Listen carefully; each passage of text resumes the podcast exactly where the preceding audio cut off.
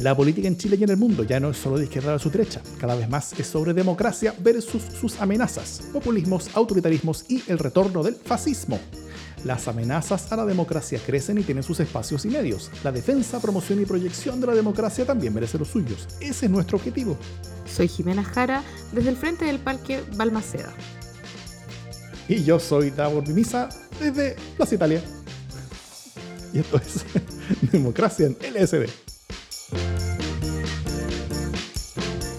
¿Cómo estás, Jimena Jara? Me parece claro que mi introducción dejó eh, eh, en claridad que no está pasando nada. Eh, cada vez menos gente en la capital.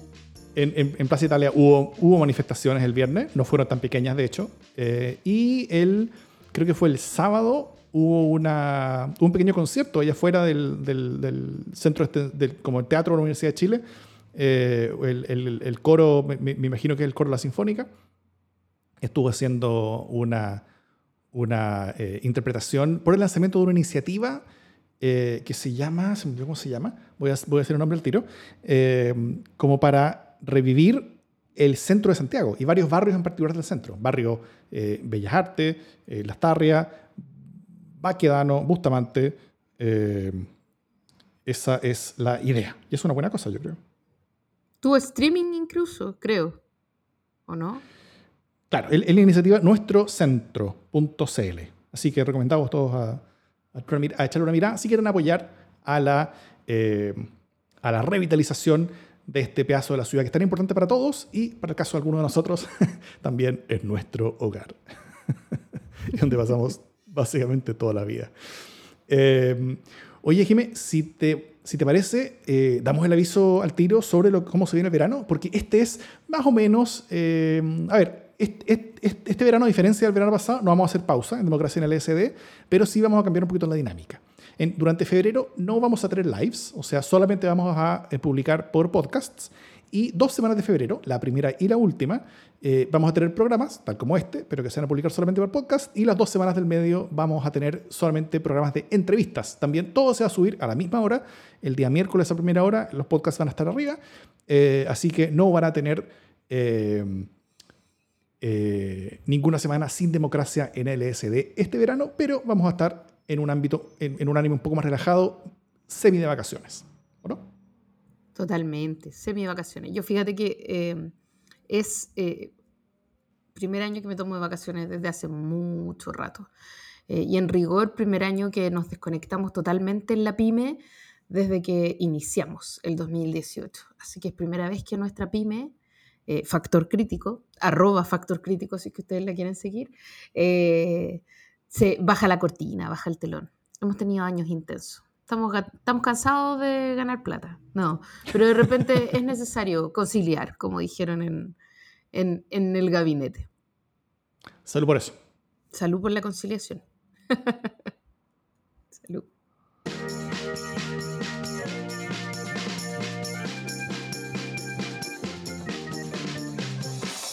¿Conciliación o no conciliación? Es una de las miles de preguntas que surgen a partir del nombramiento del gabinete del presidente electo Gabriel Boric, que ya ocurrió el viernes, ya se analizó, se sobreanalizó, ya sabemos quiénes van a estar, quiénes no van a estar, eh, quiénes son de qué partido.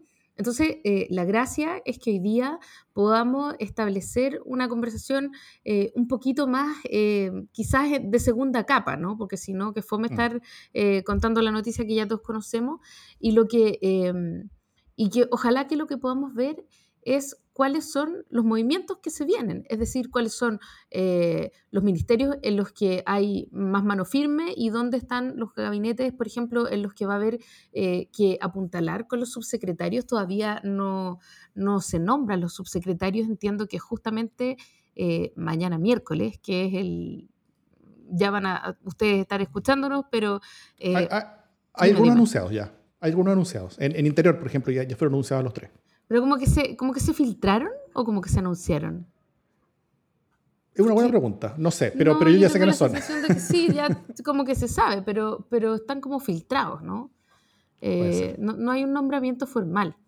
Eh, entonces, claro, bueno, sabemos quiénes son los de interior, pero faltan un montón más, faltan un montón de ministerios y, y en algunos ministerios eh, hay dos eh, y hasta tres subsecretarios. Entonces, y subsecretarias, por supuesto. Entonces ahí va a estar interesante la, compensación que hagan, ¿no? Los que quedaron picados podrían quedar contentos, los que quedaron contentos podrían quedar picados y todo podría girarse a partir de lo que ocurra con los subsecretarios y sobre todo más interesante que eso es cómo se abre el panorama para la negociación en el, en el Congreso, ¿no? Es decir, eh, estamos abriendo, ya para nadie es novedad, que Boric decidió dar un giro hacia el centro, que la teoría de los anillos ya no hay anillos, o sea, están todos sentados a la misma mesa. Eh, pero la gran pregunta es cómo eso va a impactar a lo largo del gobierno en, eh, un grupo clave que son sus conversos, ¿no? Eh, ¿Cuánto va a seguir su mundo apoyando las reformas de Boric si es que siente que hay un giro hacia el centro? Eh, y si eso se va a ver o no se va a ver reafirmado con la elección de los cargos que quedan por definir, que son los subsecretarios. Así que abro la palabra. ¿Cómo viste tú el cambio de gabinete y para dónde crees que estamos yendo? bueno, creo que cuando tú dijiste es un movimiento hacia el centro, eso es eh, como clave, ¿no? Y esto, tiene hartas consecuencias. Em, yo creo primero que, la, que, que, lo más importante, lo más, más, más, más, importante después de haber visto los nombres, después de haber visto todo esto, es el giro político, al final. Es la decisión eh, coalicional que toma Gabriel Boric para, eh, para construir su coalición de gobierno de una manera distinta que la que todos esperábamos. O sea, si, si, si esa decisión tenía un rango, eh, de un, rango donde en un extremo estaba un gobierno solo y únicamente de pro dignidad y, había muchos pasos intermedios también posibles y en el otro extremo era un gobierno eh, como de todas las fuerzas posibles que sí que se querían sumar.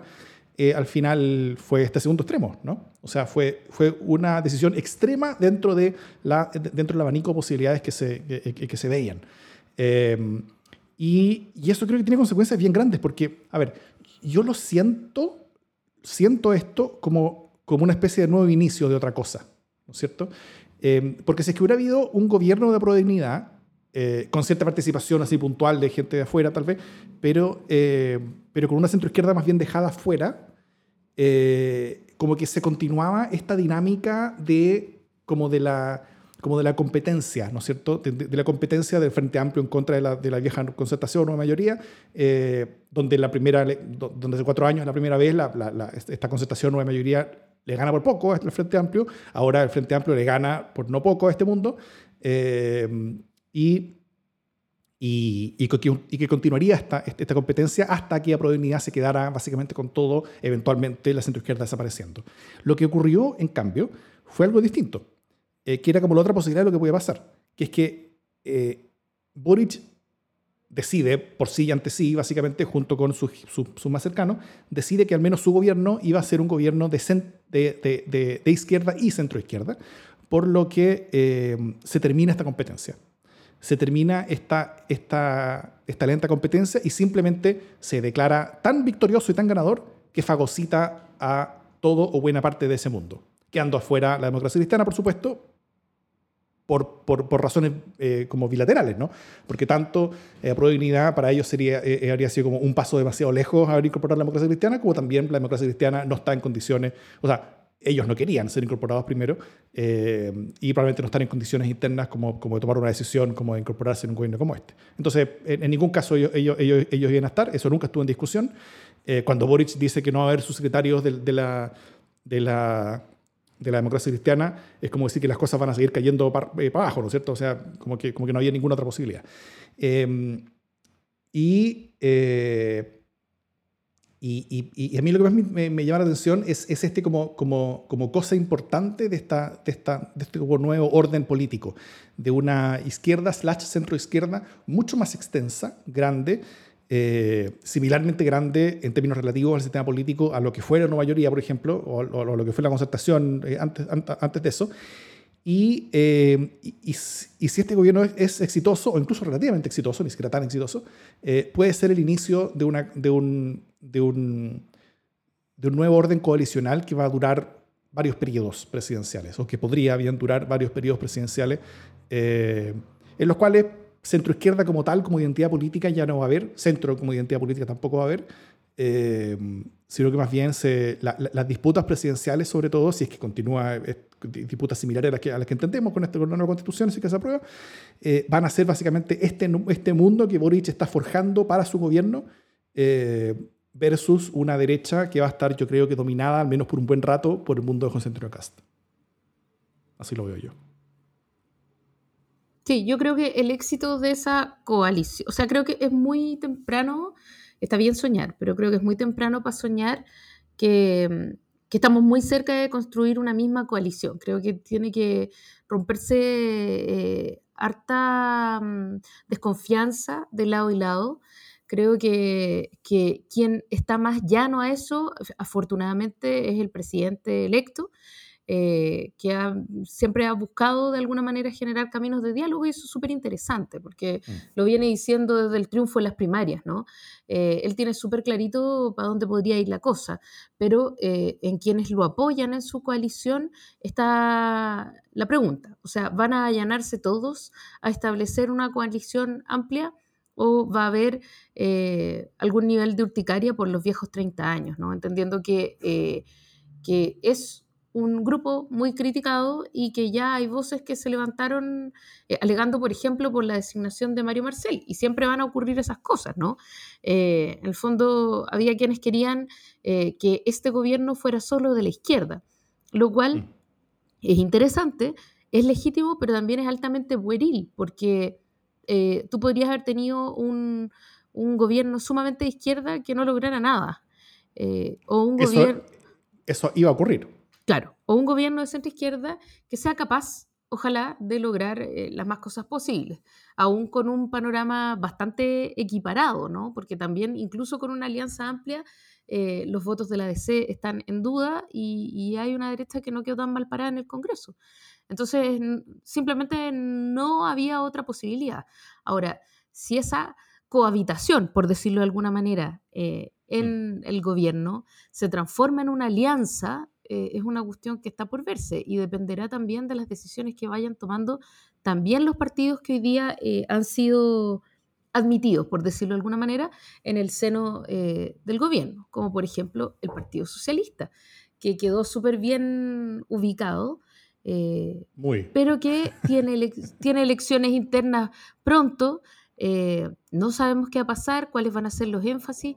Y también yo quiero decir que aquí hay harta, o sea, lo que vimos en el gabinete es una fuerte renovación eh, en general de caras, ¿no? Y, una nueva generación que emerge. Sin embargo, el Partido Socialista, y bienvenida a la experiencia, por cierto, eh, no ha tenido esa renovación. Entonces, más allá de que uno eh, tenga la mejor opinión, y yo la tengo, mm. de don Carlos Montes, que es un tremendo un, un, valor y me parece que está además en un ministerio del que sabe muchísimo, o sea, sin duda que uno no puede menospreciar la experiencia, pero también hay un proceso de renovación de rostros que si el PS no hace, va a ser súper complicado que siga en un diálogo eh, o en una competencia de igual a igual con una generación súper joven que está marcando todo lo cool que se puede marcar.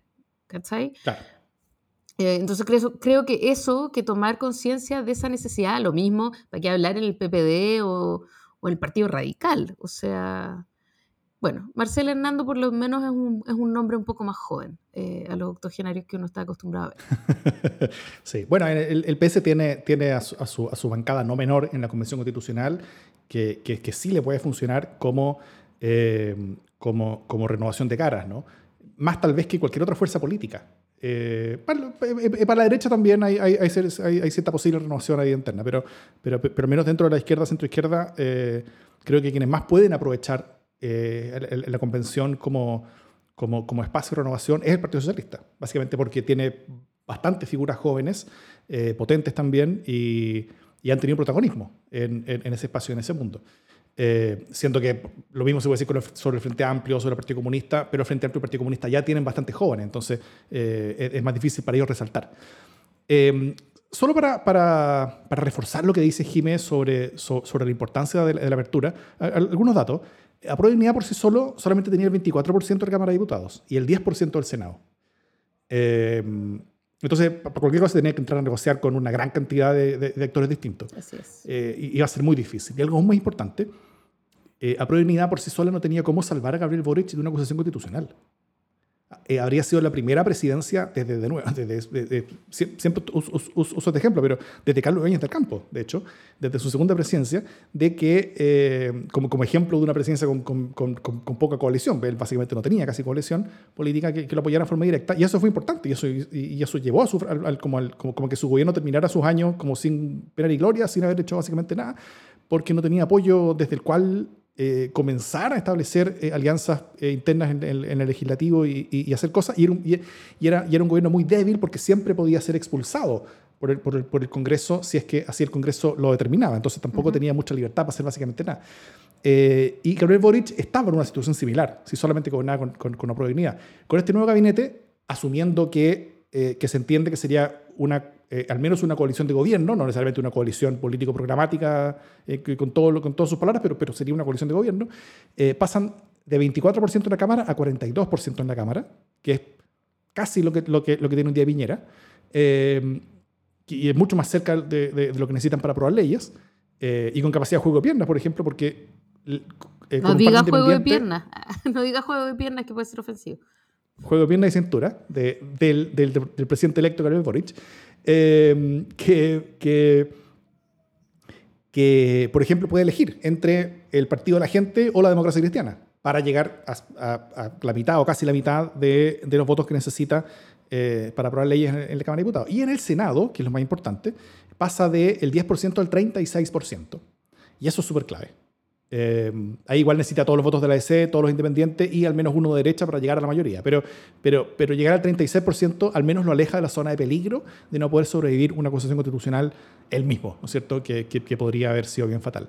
Y sobre, el PS, y sobre el PS también quiero resaltar de que quedó sorprendentemente, o sea, el, el, el nivel de importancia que cobra el PS es muy grande porque queda con ministerios más relevantes que el Partido Comunista. O sea, no va a tener un ministro en la moneda, es cierto, pero, pero, pero, pero militantes o personas identificadas o cercanas al PS quedaron en defensa, en vivienda, con militantes, eh, con, con, Maya Fernández, con Carlos Monte, en menor medida en Hacienda, cuyo ministro se reconoce cercano al PS, o sea, no hay, no, hay que hacer suposiciones, él, mismo dice que él es cercano al PS, si bien él no milita, y en aún menor medida se podría decir Cancillería, donde los socialistas consideran cercana a la ministra, su, su padre fue PS y ella fue asesora muchos años de Insulsa, eh, y en salud también, donde también consideran cercana a la ministra María Begoña Yarza. Entonces, son, puros ministerios pesos pesados. El, eh, eh, el PS que como un partido más relevante que el PC en el diseño de Boric, y eso creo que es un cambio duro, porque eso implica porque, bueno, primero el, el, PC sí participó de la campaña ganadora, mientras el PC perdió la elección presidencial, perdió la consulta ciudadana dentro de su coalición, luego la candidata que ganó esa consulta le fue mal en primera vuelta, y ahora el PC está manejando el gobierno, justo con el Frente Amplio, básicamente. O sea, la, el, si, si el eje de los gobiernos de, de, de, de centroizquierda, desde el retorno a la democracia, fue el PS con la DC. El eje del gobierno que ahora comienza es eh, el Frente Amplio con el PS. Aún, eh, más que el PC. Eh, entonces, bueno, Hugo Gutiérrez lo dijo bien, ¿no? no podemos que felicitar al PS que van a ir a ganar perdiendo. Sí, es así. No me voy a quejar. Ustedes saben que el PS vivió em, una, una, mm, dicotomía súper interesante y, que fue, es muy real sobre la pertinencia de entrar o no entrar al gobierno, más allá de que haya definido que no iba a estar en la oposición y que iba a apoyar. Eh, el PS eh, gana influencia, gana poder, eh, gana efectivamente esferas de influencia en estas áreas que tú has nombrado y que son claves, pero también se pierde eh, el revisar su identidad y su marco ideológico eh, y se pierde eh, energía para poder al mismo tiempo relanzar su proyecto político. Y yo creo que ahí hay un riesgo gigantesco. personalmente... ya, ya, ya, cuatro años fuera del poder, es como si no lo hiciste en cuatro años ¿De qué tiene que llevar otro, otros cuatro más? Simplemente porque te lo podéis replantear, o sea, nunca es tarde si no estás en el poder. Pero si estás gobernando, es difícil que puedas hacer mm. otra cosa más que gobernar, porque te lleva todo el tiempo, ¿no? Entonces, eh, bueno, en fin, eh, eh, esa es una discusión no terminada. Evidentemente el partido tomó su decisión eh, y es una decisión que tiene que ver con, por un lado, la lógica vocación de poder de todos los partidos políticos eh, y por otro lado, la necesidad y la claridad de que un mal gobierno de la izquierda significa un castigo súper fuerte también de cara a las próximas elecciones o a la viabilidad de una nueva elección para la centroizquierda entera. ¿no? Entonces, en torno a esas variables se tomó esta decisión. Pero, pero también yo quiero decir que acá no nos podemos engañar, o sea, el PS, al PS no lo llamaron por lindo, ni lo llamaron porque nos quisieran, ni nos llamaron porque, porque en el fondo fuéramos los más guapos de la comarca, no, eh, simplemente porque tiene eh, más escaños en el Congreso eh, y la cuestión es súper así, o sea, si necesitamos votos del PS, necesitamos eh, meter al PS más adentro de lo que habíamos dicho eh, originalmente, porque si no es muy difícil defender las reformas o, las, o los hierros o las decisiones de un gobierno que no es el tuyo, así de simple. Entonces, si vas a tener más gente en una posición híbrida que gente dentro de tu alianza, eso no es cómodo eh, para un, gobierno. Es mucho mejor tener gente adentro, aun si es a razón de tirar un ministerio. Eh, y perdón que lo diga así como de tirar un ministerio, pero finalmente esto opera de esa manera, nos guste o no nos guste. Eh, un gobierno, o sea, un, partido político está más comprometido cuando tiene participación en el gabinete del gobierno. entonces, hay una cuestión ahí de supervivencia, no de, no de que el Partido Socialista eh, esté en su mejor momento. Eh, está, ha tenido, eh, buenos contextos, por decirlo de alguna manera. Ya pasó con los constituyentes, pasa con los escaños en el Congreso y por eso mismo pasa también con su posición en el gobierno. Sí. Em, oye, Jimé, ¿qué, ¿qué, posibles puntos flacos ves tú en, en el en el gabinete que, acaba de entrar. Eh, en, el sentido que, que, haya que reforzarlos tanto políticamente o con, o con cuadros eh, más o políticos de, refuerzo en las subsecretarías o cuadros técnicos eh, en las subsecretarías. Em, o sea, entre, entre, las cosas graciosas, por ejemplo, que, que, vimos poquito después de la, de la de, del anuncio de los gabinetes es que la, diputada y senadora electa del Frente Regional Verde Social, parte de la coalición de gobierno, eh, la... Ay, ¿Cómo se llama? La, la diputada Sepúlveda, eh, quien sobre el mismo Esteban Valenzuela, eh, miembro de su partido y elegido futuro ministro de Agricultura, dijo en un video, es una bellísima persona, pero no reúne las, las condiciones técnicas para ministro de Agricultura. si vienes de la federación, no es la propuesta que hicimos para ministro de Agricultura. Eh, que fue básicamente o sea, sacarle la cresta, ¿no es cierto?, al, al, de su propio partido. Lo que yo no había visto algo así públicamente en, política chilena nunca. Pero, eh, pero, pero me imagino que, por ejemplo, Esteban Valenzuela va a necesitar cuadros técnicos que lo apoyen en, agricultura. Eh, tal como Mario Marcel va a necesitar conexiones políticas con el Frente Amplio y con, y con y con los mundos con los que él, que, él no conoce mucho y con los que va a poder tener eh, tensión y, presión. Por ejemplo, mucho se habla de la posible tensión entre el Ministerio de Hacienda y el Ministerio del Trabajo, liderado, por supuesto, por, un, por, un, alguien del Partido Comunista, eh, como, como, como, tiende a ser tradicional eh, a veces. Y, y, y, y eso es una historia que, que, es como vieja, ¿no? O sea, los ministros de Hacienda han, han, solido tener problemas con su, con su, ministro del Trabajo, sobre todo en gobiernos más, más bien de, de centro-izquierda. Eh, ¿dónde, ¿Dónde ves tú peligros y qué es lo que se podría hacer al respecto? Y al respecto de la, de la tensión entre el Ministerio de Hacienda y el Ministerio del Trabajo, esa cuestión es así, es como Ministerio de Hacienda, Desarrollo Social, o sea, evidentemente son áreas que, que pero sobre todo el trabajo, porque necesitáis, o sea, sus necesidades son muchas veces, eh, o, parecen muchas veces opuestas, aunque no necesariamente lo sean. Eh, y eso pasó cuando el ministro de Hacienda era socialista y la ministra del Trabajo era eh, DC o cercana a la DC. pasaron, ha pasado siempre, ¿no? Más allá de que, de que estén más de derecha en Hacienda y más de izquierda en trabajo, finalmente la labor te obliga a entrar en tensión. Y eso va a seguir siendo así, por lo tanto, no es una novedad que exista tensión entre esos dos ministerios, más allá de que sean socialistas y comunistas. Eh, pasaría lo mismo si el ministro del Trabajo fuera liberal o la ministra del Trabajo fuera liberal, ¿no? Eh, ya, entonces eso es así. Hay una, es como decir que la DIPRES no está tensionada por los ministerios. Esa cuestión es, es como es nomás, así funciona. Eh, yo siento que, uno de los ministerios que queda más complicado eh, es Interior, porque es un ministerio complicado, evidentemente, y porque Isquia que tiene una gran, gran experiencia en salud, eh, no eligió su área conocida, sino que eh, aceptó mm. el desafío de liderar el ministerio más complejo en un momento particularmente complejo para un gobierno que va a estar siendo además mm, eh, siendo muy vigilado y muy evaluado en torno a su desempeño, en torno a temas clave como la seguridad la seguridad ciudadana, digamos, o sea, como la no delincuencia, y eh, la seguridad en la Araucanía, ¿no? en la macrozona mm. sur. Entonces, eh, frente a ese contexto y con una coordinadora Arauco Mayeco y unos hechos eh, en la Araucanía más endurecidos, no asume un panorama calmado, asume un panorama tremendamente difícil. Lo habíamos hablado antes de saber que Isquia Siches iba a ser la ministra, ¿no? que quien fuera que asumiera, claro. que quien fuera que asumiera interior iba a ser eh, un poco una manzana envenenada, es, como mm. casi que un presente griego. Eh, entonces ella va a necesitar fuertes apoyos en su, en su subsecretaría, pero de todas maneras va a estar sumamente expuesta, porque es así como ocurre con el ministro o ministra del Interior, ¿no?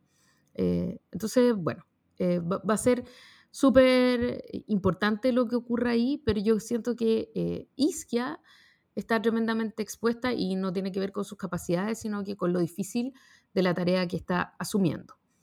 Por otro lado, el Ministerio de Obras Públicas, fíjate que yo no, no que es como una mole, es una cuestión gigantesca.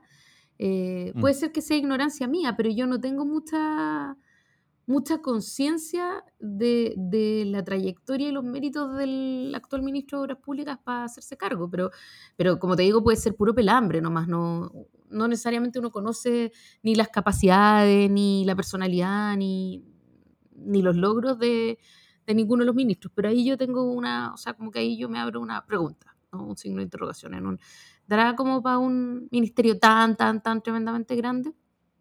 Eh, además, sabiendo que, es un ministerio en el que hay mucha plata, ¿no? O pasa mucha plata, pasan muchos contratos.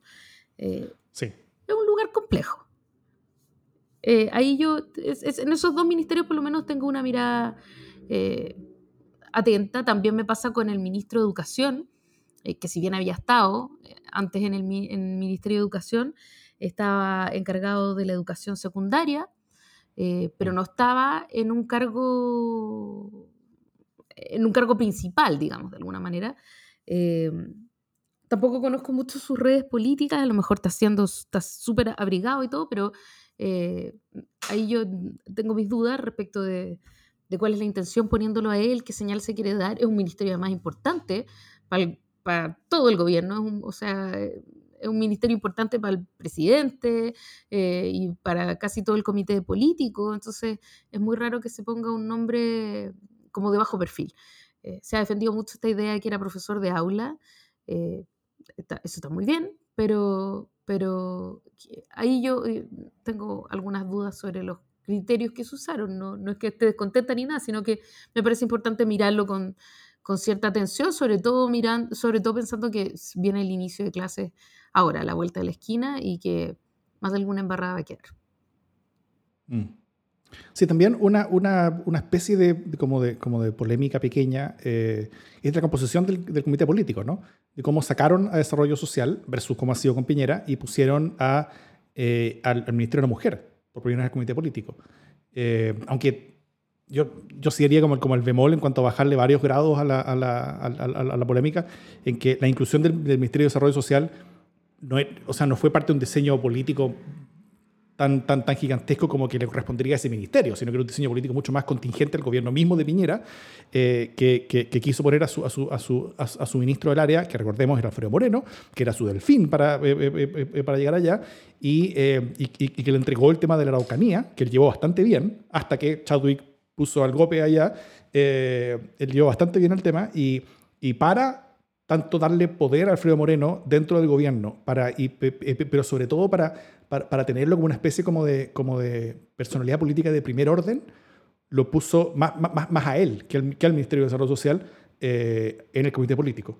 Eh, después cuando Moreno se fue y llegó Sichel, era como, como debilitar demasiado Sichel, como que sacarlo a él, pues eh, solamente porque llegó él del, del, comité político, entonces como que quedó como burguelito nomás. Entonces, pero, pero, pero, no, pero no es una cosa normal que Desarrollo Social esté en el, en el comité político. Y en este, y en este otro caso, si bien uno, uno, uno puede decir que, el, que, el, que, los temas de género son un tema transversal del programa y que son relevantes, lo cual está bien, eh, pero también hay que considerar que después del diseño, eh, el, el, presidente se da cuenta que no había nadie de su propio partido, de Convergencia Social, en el, en el comité político. Entonces, evidentemente tenía que poner a alguien, entonces como que, como que mató a dos pájaros de un tiro, ¿no es cierto? O sea, puso a, a, la ministra de la Mujer para poder justificar mejor o, o, darle mayor peso al, al, tema de género como eje transversal en su gobierno. Eh, y al mismo tiempo de incorporando a alguien de convergencia social al comité político, porque si bien es el, es el, es el es el partido que en forma directa tiene más ministros, eh, no había nadie de ellos en el comité político, por lo que e, e, era algo que tenía que solucionar. Si no, habría sido un, problema político para, para, el Boric mismo. O sea, el, su partido podía sentirse herido de no estar en el comité político, de, como de no estar en ese espacio. Eh, y yo creo que Boric, lo, eh, si algo que no necesita, son más problemas con su partido. Ya, ya hay suficientes, ¿no? Bueno, y a lo mejor también sirvió para subsanar eh, para subsanar un poco el affair primera dama, ¿no? Que, igual yo creo que ha tenido, más allá de que a mí, que, que en, este, en este humilde podcast nos cayó mal la idea, eh, ha tenido bastante revuelo, ha generado revuelo, ¿no? Ha sido un tema que ha sido complejo, de hecho se lo preguntaron en una entrevista a Boric, eh, fue el momento que se le vio más incómodo, mm. y por lo tanto tampoco, tampoco viene mal eh, en un mundo más feminista que no quedó contento con esta idea de seguir con la institución de la primera dama, el, el traer al comité político el Ministerio de Género y, Diversidad. Y equidad de género, perdón. Mujer y equidad de género.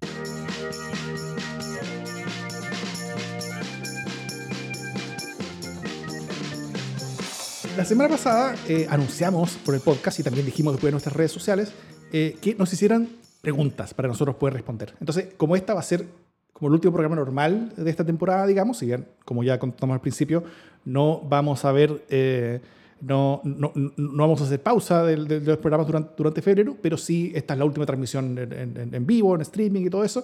Entonces, eh, vamos a dedicarnos a responder algunas preguntas que nos llegaron. Y no fueron pocas, así que eh, agradecemos a todos y todas quienes nos han hecho estas preguntas.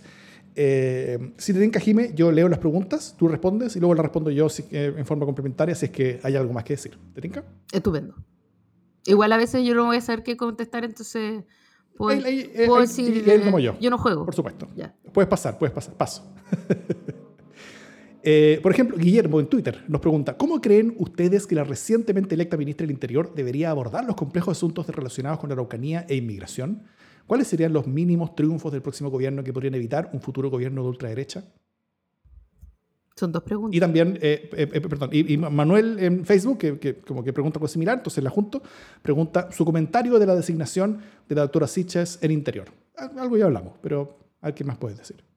Sí, no, o sea, sin duda Isquia es la nueva Panzer de este gobierno, o sea, eh, y además es una persona tremendamente querida. Yo creo que, que después del, del, presidente Boric, eh, la ministra más querida de todo ese gabinete sin duda es Isquia Siches.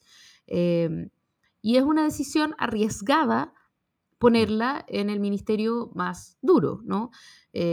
sin duda nadie creo, yo, por lo menos mi opinión, es que tiene unas tremendas capacidades que las ha demostrado en cuanto reto se le haya puesto por delante. pero también eh, hecha esa salvedad, uno se pregunta eh, qué tan fácil es administrar eh, temas tan complejos como los que habíamos dicho, ¿no? la araucanía, seguridad, la relación con carabineros, una posible reforma de carabineros, etcétera. O sea, son varios temas peliagudos en los que ella va a tener que estar en esa primera línea y la verdad es que a mí me parece que ella va a tener que delegar mucho en sus subsecretarios eh, si bien es la responsable última, es súper importante que esos subsecretarios estén moviéndose todo el tiempo de manera de eh, apoyarla y también de repartir responsabilidades políticas, porque también se trata de eso, ¿no? Si queremos un poco blindarle la idea, es que los subsecretarios estén súper operativos en terreno y visibles, eh, de manera que eh, ella pueda un poco gerentear todos estos temas eh, y entrar cuando sea estrictamente necesario. Pero aún así ella va a estar súper expuesta. Eh, y, bueno, un dato no menor es que hasta ahora, por lo menos en la postdemocracia, no hemos tenido ningún ministro ni ministra del Interior que haya entrado eh, y que haya llegado hasta el final del gobierno. Eso no ha pasado nunca. es raro además que ocurra porque justamente en los enroques tiende a salir cuando hay necesidad de un cambio de timón, cuando hay una crisis grave. Eh, normalmente, tengan o no tengan la culpa, los ministros del Interior y ministras del Interior tienden a salir. Y en esos casos el liderazgo de ese ministerio se disuelve. ¿sí? En el mejor de los casos se, espera un enroque, pero también es poco frecuente. Mm. Claro, como, como estos retiros como, como, como, como, a defensa, que es típico, ¿no? Como de, como de interior a defensa para que como le conoce Hinspeter. Eh, sí, yo, yo, lo veo muy complejo. Eh, en, en, tema de Araucanía, el gobierno en general no va a poder ofrecer nada sustancial, importante, antes de, eh, de la aprobación de la, de la, Constitución, porque los grandes temas están allá, no en el gobierno. No, depende de lo que haga, o quiera hacer o deje de hacer Boric sino que va a tener que esperar a que haya una propuesta de, constitución, para que por último ahí pueda, pueda, ofrecer como, modificaciones eh, para adelante, como en, la conversación, pero, pero, pero en los primeros seis meses no va a tener nada que ofrecer. Y, los grupos organizados van a volver a una violencia a gran escala eh, después del fin del estado de, estado excepción que Boric ya, prometió. Entonces, no va a haber tregua. O sea, eso ya se avisó, ya lo, ya, ya, ya lo conversamos acá. Eh, lo va a tener muy difícil. Y también hay una razón por, por la, que, por la que veo al, al, al, eh, a la posición de Isquiasiche es bien compleja, es que Gabriel Boric junto con Giorgio Jackson y junto con Camila Vallejos son un trío indivisible. Son un trío que no solamente tiene, tiene complicidades políticas, sino también complicidades personales profundas y una amistad de muy, muy largo plazo. Eh, con Isquia también se veían bien, hay, hay, hay, hay fotos muy viejas de, de, de, Gabriel Boric marchando con Isquia pero, pero no es lo mismo. Eh, es, es, es, muy difícil eh, para, para, Gabriel Boric el utilizar a personas tan cercanas, y, y, o sea, tanto difícil como traumático, porque se ve muy traumático. Eh, se ve como un gobierno en, en, una profunda crisis, si es, que un, si es que Boric tiene que dejar ir a, o a Gabriel Boric o a Camila Vallejo de sus lugares. Y los ministros, tanto el vocero, tanto la vocera en este caso, como el ministro secretario general de la presidencia, son clásicas maneras como de, como de el ambiente, el, el, el, cambio en esos ministros, ¿no es cierto? Eh, y como esos cambios van a ser tan traumáticos, eh, eh, el Ministerio del Interior queda inmediatamente mucho más debilitado porque cualquier tipo de cambio que se necesite en la moneda, la primera candidatura a ser removida siempre va a ser Siches. Entonces, pero también es la persona con mayor aprobación, probablemente en este gobierno, tal vez más incluso que, el, propio presidente. Entonces, eh, es una situación muy compleja. Si es que alguien hubiera querido sacarse a, Sich, a, del camino para, para, para, que ella no sea la candidata presidencial futura, eh, probablemente le habría recomendado irse interior. Sin duda. Oye, eh, nada más que para ser justa, Gonzalo Yarzún, siempre atento, me corrige que Enrique Kraus duró los cuatro años eh, del gobierno de, de, Patricio Elwin, lo cual es cierto, me retracto, eh, my mistake, pero también fue un gobierno con unas condiciones bien especiales de estabilidad, ¿no? Hubo solo tres cambios de gabinete en, en el periodo de Elwin, eh, cuestión que después no siguió pasando, entonces, ok, puede ocurrir, eh, es difícil. Ojalá que ocurra, porque, porque todos le deseamos éxito. Además, eh, en la medida que ella tiene éxito, también Chile se apacigua, así que es una buena cosa, pero, pero está difícil, es siempre complejo. Claro. Rodolfo en Twitter pregunta, ¿algún día eh, ser de derecha dejará de ser lo mismo que ser pinochetista? ¿Veremos una, una revolución interna en la derecha como la de Boric y compañía, pero, pero, pero, pero en ese otro lado? Yo creo que todo es posible pero creo que esa posibilidad no es cercana. Creo que estuvo mucho más cerca el 2019 y 2020 que ahora. Eh, creo que la, que la derecha tendió a agruparse mucho con Cast y aunque ha tendido a tirarle la cadena un poco, quedó un aura súper pinochetista que no le hace bien a la derecha. Creo que estuvo cerca de tomar una opción mucho más democrática, pero que se la farrió y por lo tanto creo que sí, que en algún momento va a ocurrir que haya una derecha más democrática, más, más liberal y mucho menos vinculada a Pinochet. Pero, pero esa opción hoy día está mucho más lejos que hace cuatro años incluso. Sí, yo, yo, yo iría un poco, incluso más allá que eso. O sea, em, yo creo que ya vimos lo más parecido a una revolución dentro de la, derecha, dentro de la derecha, como el Frente Amplio lo fue en la izquierda, centro-izquierda. Eh, y nos guste o no, esa nueva derecha es José Antonio Cast. Eh, Evópoli trató de, hacer eso, ¿no es cierto? Ellos trataron, pero fracasaron en su intento de crear un partido de derecha liberal y desde el centro.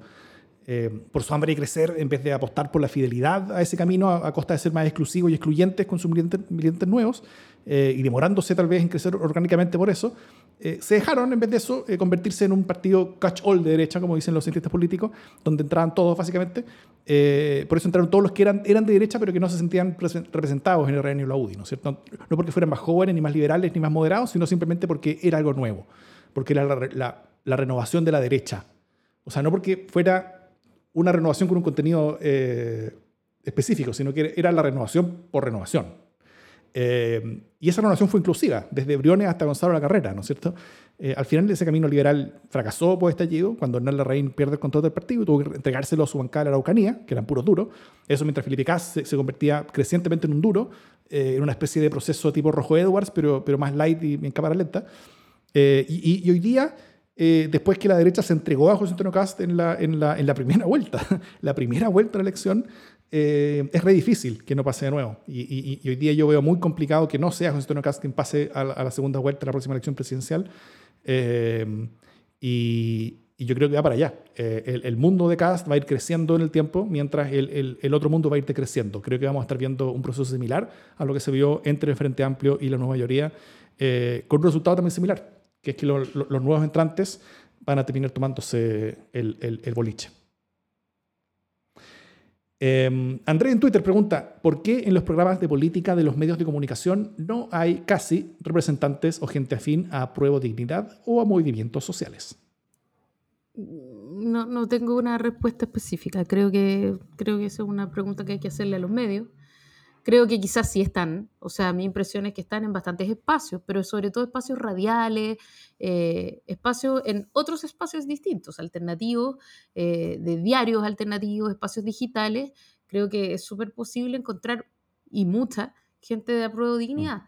Eh, no así probablemente en mesa central, en tolerancia cero, o en espacios que son mucho más consolidados y más tradicionales en su repertorio. Pero no creo que no estén eh, y en los espacios que no están, habría que preguntarle a los editores. la verdad no.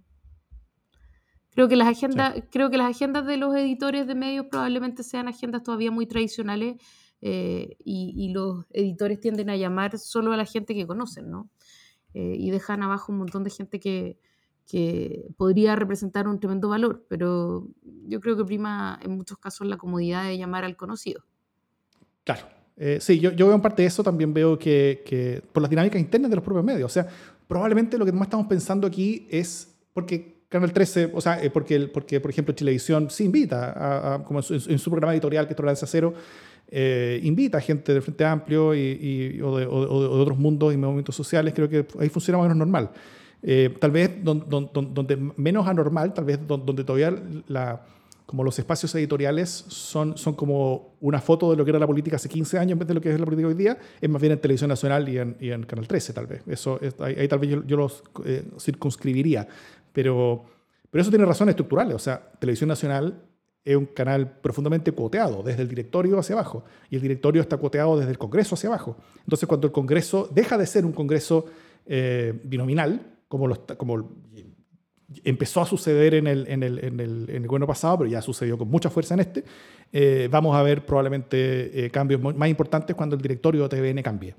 Eh, y, van a haber figuras de mucho más cercanas frente amplio del directorio de TVN o Partido Comunista, y, eso va a implicar también cambios en, las, en, la, en la, propuesta y apuesta editorial donde la derecha también va a estar sobre representada, porque la derecha va a tener cerca de la mitad del, del, del, la mitad del directorio, así que también va, va, a haber gente tradicional de derecha puesta, pero, pero ahí sí vamos a haber cambio. El canal 13, ahí, ahí, ahí yo creo que, que, tiene que ver con que los editores tienen un poquito más, más miedo de problemas que pueden tener hacia arriba con, con su estructura con su estructura de propiedad. Eh, ahí, puede ser más complejo y, y, yo creo que todos van a avanzar en esa dirección, pero, pero, pero sobre todo estos medios más tradicionales son un poco más lentos en reaccionar, diría yo.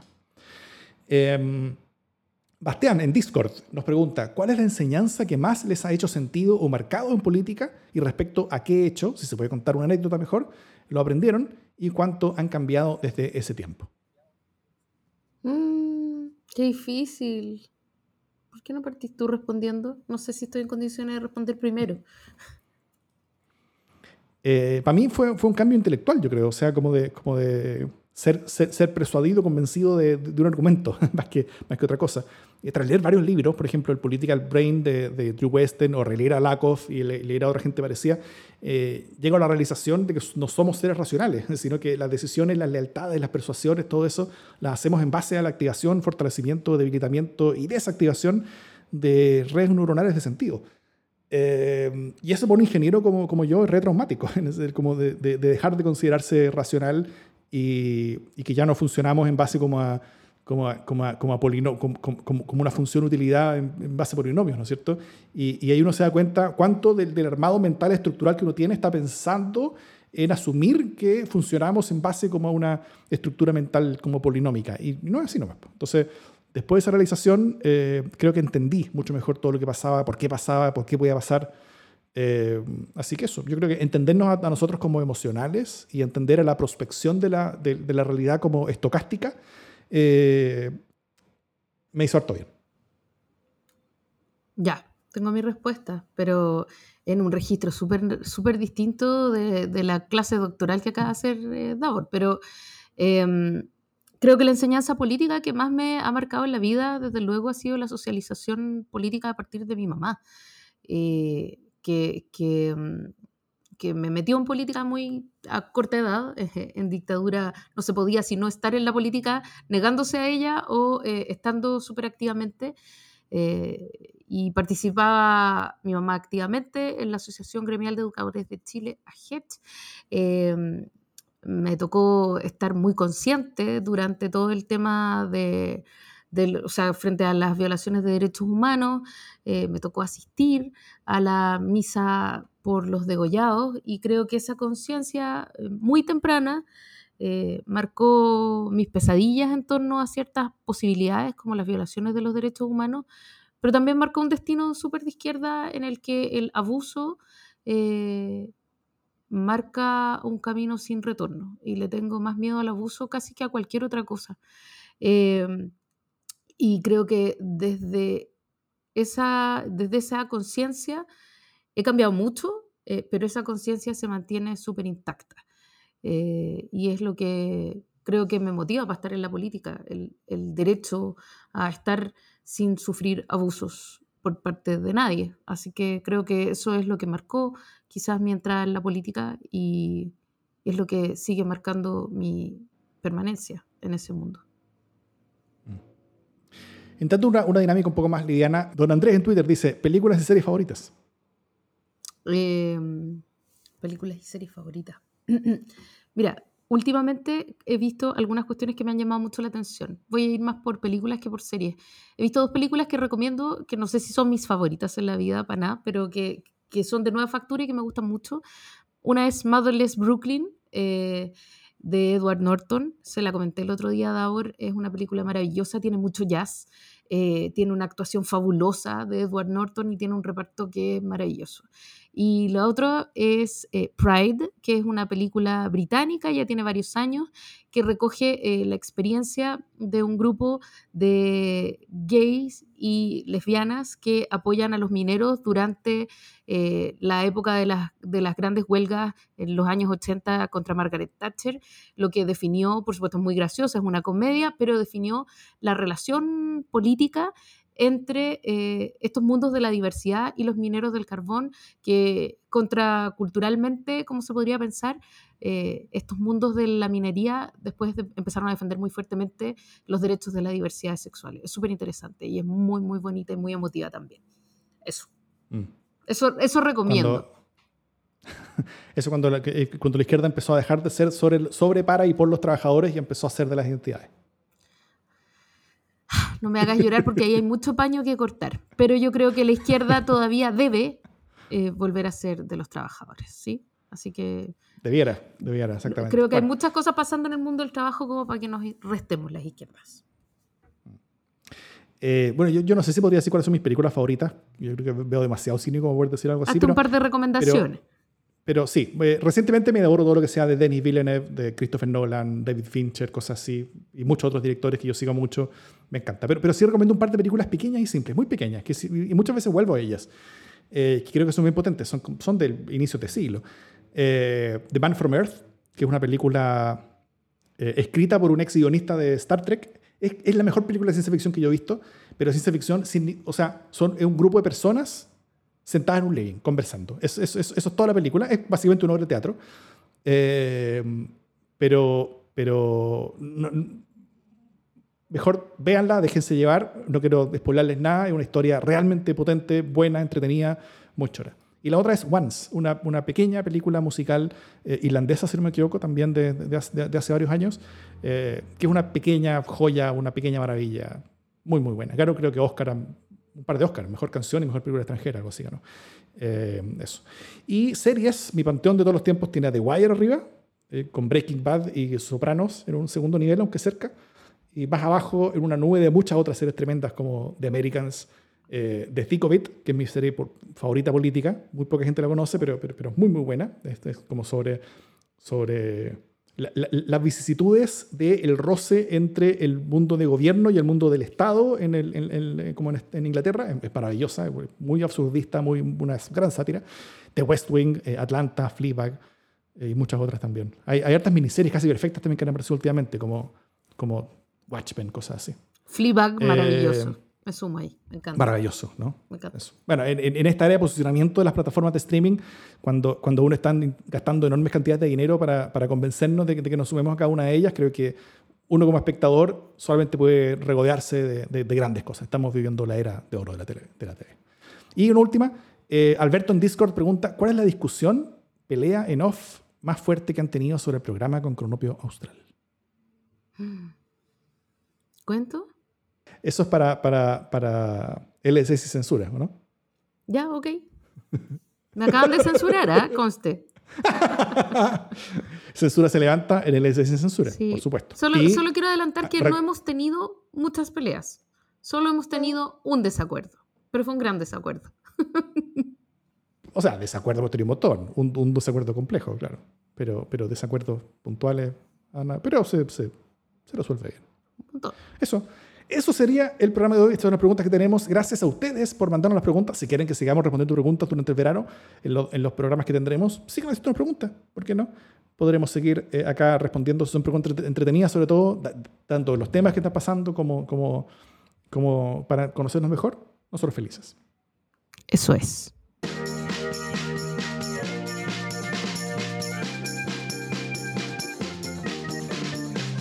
Las buenas noticias. ¿Qué buena noticia tienes? Jimena Jara. Como siempre, no tengo ninguna, pero como siempre voy a tener alguna eventualmente. Así que puedes partir tú. Eh,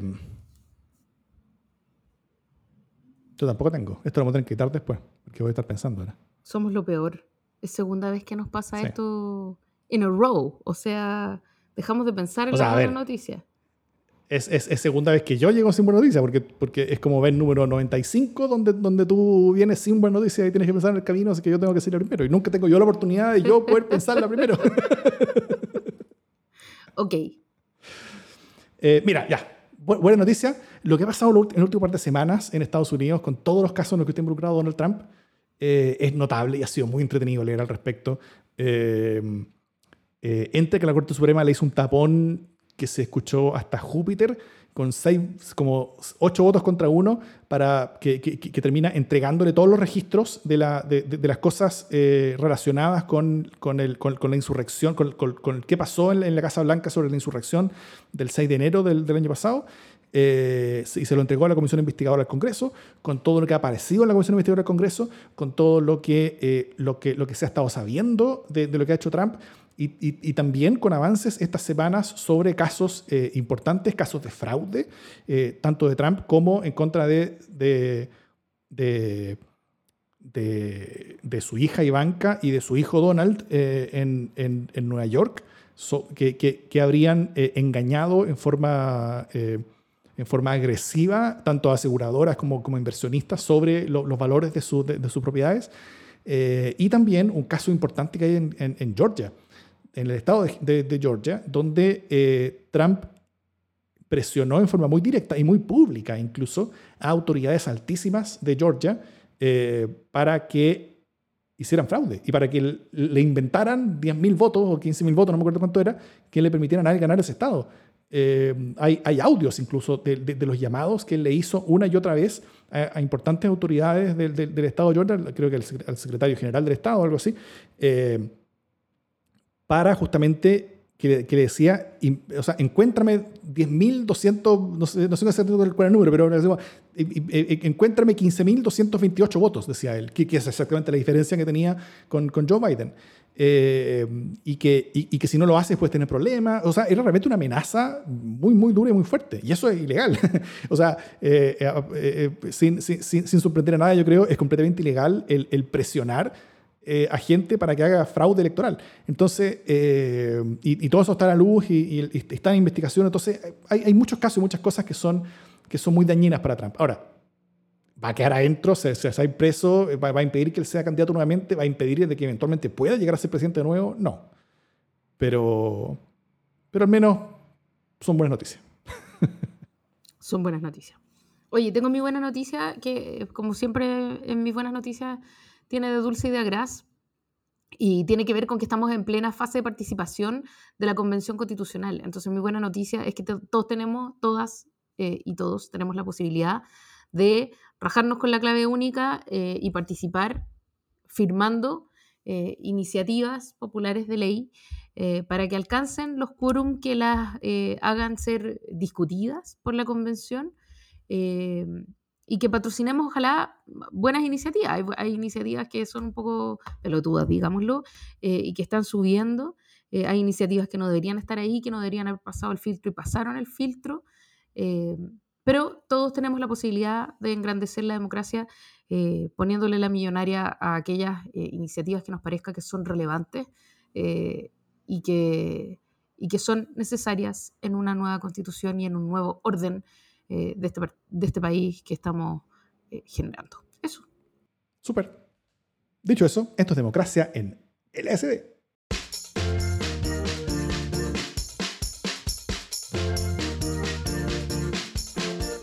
Ya, pues, oye, yo quedé negro con el símbolo de que le pasaran a Miguel Crispi la subsecretaría de su madre.